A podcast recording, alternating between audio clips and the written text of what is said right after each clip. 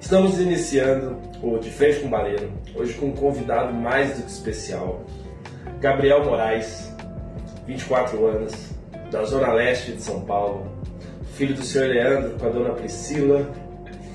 Gabriel, obrigado por ter aceitado o convite, obrigado por ter vindo bater esse papo com a gente. Gabriel, ele é um astro da música do Spotify, eu digo um astro, ele tem mais de 70 milhões de visualizações, ele é visto em mais de 100 países. Ele trabalha com moda, ele trabalha com arte, ele é uma mente criativa, ele é uma mente brilhante. E esse vai ser o nosso padrão de convidado. Então, sempre vou trazer para vocês um convidado que seja criativo, que seja que tenha essa visão de inovação, que tenha relação com saúde, é, vocês vão entender que tem tudo a ver e que possa somar na vida de vocês também, como somou na minha.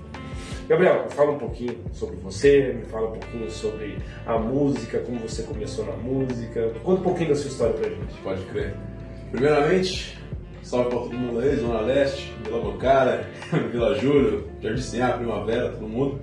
Chamo Gabriel Lopes, Gabriel Lopes de Oliveira Moraes, né? Gabriel Moraes. 24 anos, venho da Zona Leste lá. Trabalho com música pelo nome Epifania, para instrumental, e Epílogo para rap. E eu comecei há seis anos, por aí.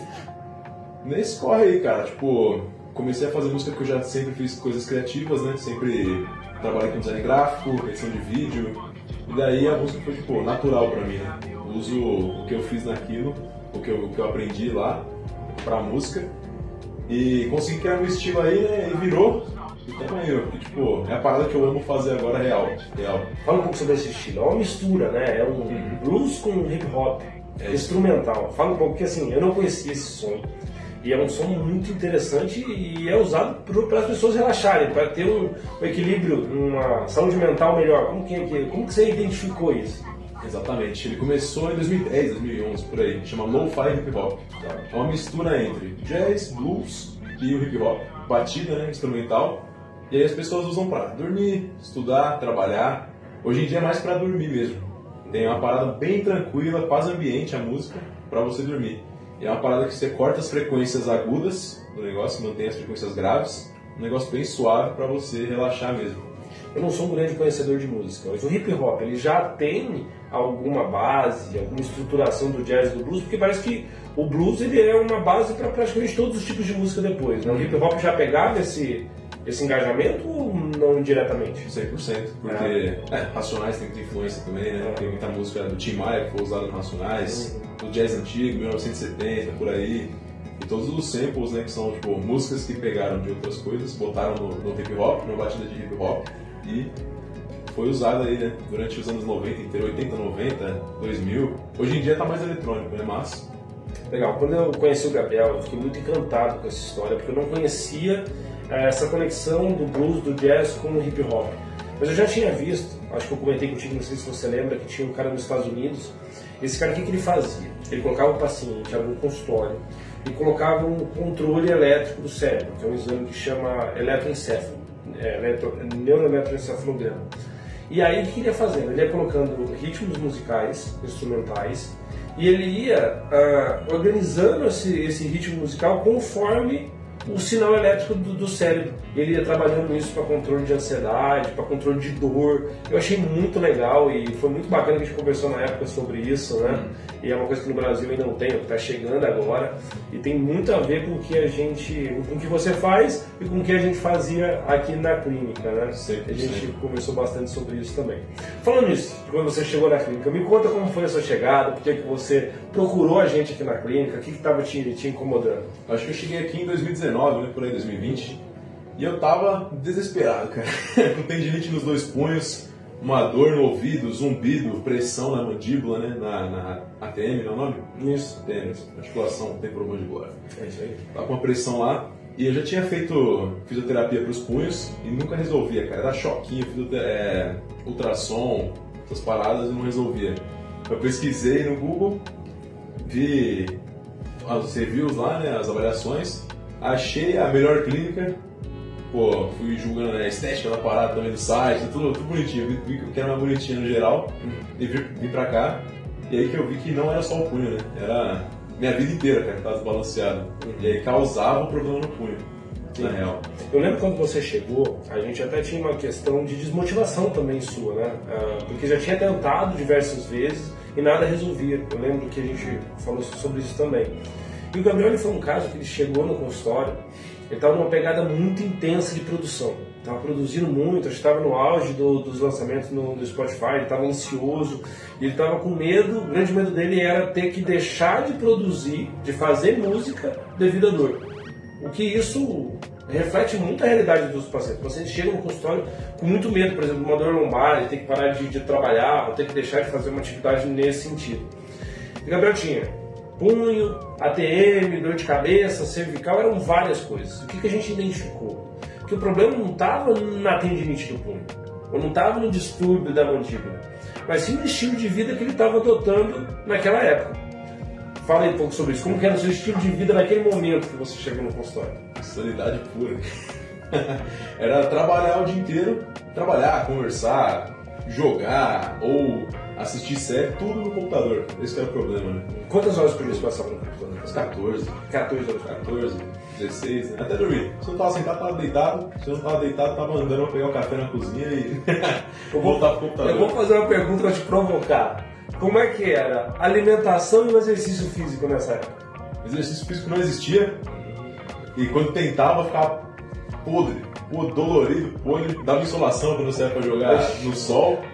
Daí eu já deitava na cama falava, nunca mais. Ficava três horas passando mal, desistia. E a alimentação, eu tinha as refeições principais, só que comia pra caramba, e aí tinha sempre docinho, né? Docinho depois da, da refeição, docinho na tarde, à tarde, docinho antes do café. Era, era os complicado. Gente, olhando pro, pro quadro dele, imagina o seguinte: 14 horas no computador, sem exercício, comendo mal, como isso pode funcionar bem? Ainda assim, me surpreende como você conseguia ter essa mente criativa ainda. O açúcar às vezes dá uma potencializada nisso. Talvez por isso você sentia tanta necessidade desse doce, desse açúcar em si. Mas, gente, isso vai dar ruim. E aí, o que, que eu percebo? Às vezes o paciente chega no consultório muito preocupado com a tendinite do punho não é só isso, é um contexto, entendeu? A gente precisa, as coisas precisam de, movimento, a gente precisa estar consciente das coisas, da alimentação, ter um time com atividade física. E a gente interviu nisso. O tratamento do, do Gabriel ele foi muito legal, porque lógico, a gente foi para a região da tendinite, onde ele tinha alguns desequilíbrios ali, mas a gente começou um trabalho paralelo de reorganizar todo o estilo de vida. Lembra disso? Uhum. Teve a Refcult também. Também, a gente entrou com, com, com, um trabalho específico sobre melhorar o estilo de vida dele. Fala um pouquinho como você percebeu que a mudança, sem falar só diretamente do que a gente fez no tratamento do punho, por exemplo, que a gente usou a quiropraxia, a gente usou a física, mas em relação ao estilo de vida. Porque o que as pessoas pensam geralmente? As pessoas pensam assim: bom, eu trabalho 14 horas, que é o seu caso. Eu não tenho uma hora para tratar no dia. Porque se eu tivesse uma hora, eu ia trabalhar 15. Hum. Então, quando você consegue colocar uma hora, a gente fazia, lembra, uma ou duas vezes por semana só. E quando você coloca uma hora ou duas por semana, isso te atrapalhava na sua rotina ou isso melhorava a sua rotina? O que você percebeu dessa organização do seu estilo de vida em relação à sua produtividade e criatividade? A primeira instrução que você me deu foi caminhar 30 minutos por dia. Uhum.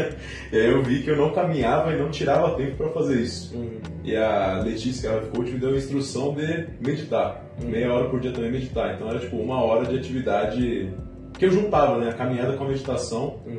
que é o o vazio, né? Tipo, de não fazer nada, não trabalhar, relaxar e liberar a mente. E assim, quando você tirar uma hora, o ser humano não foi feito para ficar trabalhando constantemente, né? Usando o raciocínio ali, oito horas seguidas e sendo produtivo. Então, tipo, eu tirei aquela uma hora e eu tava, a parada que eu tava, tipo, criando para viver, eu comecei a viver para criar as paradas, tá ligado? Tipo, ao invés de ao invés de sofrer para poder fazer uma música, eu vivo, depois eu faço a música com a inspiração que eu peguei ali da, tirei do nada. Daquela da vida, daquela vivência, né? É mó doideira isso aí, cara. Ele ajudou muito na escrita também, uhum. do, do rap, né? Que faço rap também. Ajudou nas fotos a ver mais as, as formas né, geométricas, a conversar com mais gente, tirar foto de gente também, tirando foto, andando pra caramba por aí. Uhum. Ajudou com muita coisa. É, eu percebo muito isso também. Uh, tento fazer isso na minha rotina, tento passar isso para alguns pacientes. Eu, no começo, quando eu comecei na minha área, eu trabalhava demais, também trabalhava 14, 16 horas por dia. Se o paciente precisasse vir no domingo, vinha no domingo e, atendia. E aí eu tinha pouco, o meu estilo de vida também era ruim. Cara, não, não rolava. Eu não era tão criativo, não era tão efetivo. Hoje eu diminui muito isso. Eu percebo que eu trabalho metade do tempo do que eu trabalhava, sei lá, há 10 anos atrás, quando eu comecei cara, nessa metade do tempo eu consigo fazer o dobro do que eu fazia 10 anos atrás. É, eu sinto que o seu estilo de vida é tipo corrido, só que da maneira certa. É isso. Assim, você corre, isso aqui é. Você tira uma hora do dia para fazer exercício, para jogar um tênis, é isso, para é passar isso. com a família. É isso. Então, assim, eu tento equilibrar isso. Eu, eu tento equilibrar isso e eu percebo que isso melhora muito a minha produtividade também. 100%, 100%. Como é que você está se sentindo hoje? Hoje eu me sinto no controle, mesmo, mesmo que um pouco, da minha vida assim. E, tipo, eu consigo entender e prestar atenção mais no meu corpo e na minha mente. Cara, eu fico muito feliz, fico muito feliz de ouvir isso, porque assim, a maioria dos pacientes quando eles chegam no consultório e com dor crônica, eles perderam o controle da vida. E isso é muito sério. Isso é, às vezes eles estão ali sendo jogados um médico para o outro, um especialista para o outro, de uma físico para outra, e assim, eles não têm controle da vida. Então, quando você me fala isso, isso me deixa muito feliz, me deixa muito realizado que o nosso trabalho está sendo bem feito. Porque eu acho que quando você controla a sua vida, você vai escolher bons caminhos, você vai adequar o seu estilo de vida para o que te agrada, para a sua verdade, e aí você vai conseguir ser produtivo, você vai conseguir atingir sua melhor versão, eu diria assim. É, eu acredito que ajuda muito e a mentalidade que você me fez desenvolver também, com pequenas dicas, com umas coisinhas assim, você falou que parecem óbvias, todo mundo fala, só que não praticam, uhum. fazem toda a diferença. Tipo, eu pesquisei um termo, achei um termo, né, por aí, chama antifrágil. Uma mentalidade antifrágil. É assim, você sofre, só que você tira o melhor do seu sofrimento. Uhum. Então, tipo, você tá sentindo dor, você faz o exercício, faz o esforço para acostumar o seu corpo a essa dor. Uhum. Não é isso? Tipo, isso você me ensinou. A gente tem muito medo da dor em si. E não necessariamente a dor é algo ruim. Eu, o que eu costumo falar para os pacientes é o seguinte: você já sentia dor, certo? Sua dor quando você chegou aqui era uma dor de 0 a 10, era uma dor 10. Uma dor insuportável. Quando a gente começa a movimentar, a gente começa a fazer um exercício, sua dor continua 10. Hum. Ou seja, não mudou. Você já tinha dor, agora você está com movimento e dor. Só que antes você não tinha o movimento em si. Exatamente. Daqui a pouco essa dor que era 10, já vai baixar para 7. Só que você vai ter um movimento. Depois vai baixar para 4, para 0 e hoje está como você está. É. Correndo, fazendo atividade, é, criativo, fotografando, gravando à noite, é, criando. Então, assim, eu acho que é esse o caminho. Eu queria que isso ficasse mesmo de exemplo, de inspiração para as pessoas, porque uh, o seu quadro é muito o que acontece no consultório. Eu acho que muitas pessoas, às vezes, estão tá passando por algo muito parecido com o que você passou, e às vezes ainda não teve esse insight de procurar esse caminho que eu acho que pode ser muito efetivo e muito resolutivo mesmo clinicamente falando para as pessoas. É, principalmente o pessoal mais jovem, né? Que se perde no computador, no celular, e acha que é normal, acha que é comum, não faz mal, só que ao longo, a longo prazo faz mal, né? não tem como. Entre os jovens, mas também os idosos, ou, ou, a idade média. Porque assim, todo mundo vai acostumando com a dor, né? Hum. Então vai acostumando, acostumando, acostumando, acostumando, na hora que você está no nível de inatividade gigantesca. Então é isso que eu quero, é isso que eu desejo para as pessoas, para o pessoal que está assistindo esse nosso bate-papo. É que entenda isso, entenda quando você perdeu o controle, busque um profissional que, que possa lhe ajudar nesse caminho que eu acho que vai ser muito diferente. Eu acho que vai fazer com que vocês retomem as rédeas da vida uhum. e, e vivam melhor. Eu acho que a gente está aqui, a nossa vida é muito passageira. E não dá para a gente ficar vivendo com dor, com, com limitação, se a gente pode optar por um caminho que seja melhor e mais confortável. Meu amigo, obrigado a vinda, obrigado o bate-papo. É muito bom. Hoje, além de, de você ter sido meu, meu paciente, ser meu paciente é meu amigo, a gente faz várias coisas juntos e, e eu fico muito feliz de, de estar fazendo esse bate-papo contigo. Obrigado. Igualmente, não. Tamo junto. Sempre.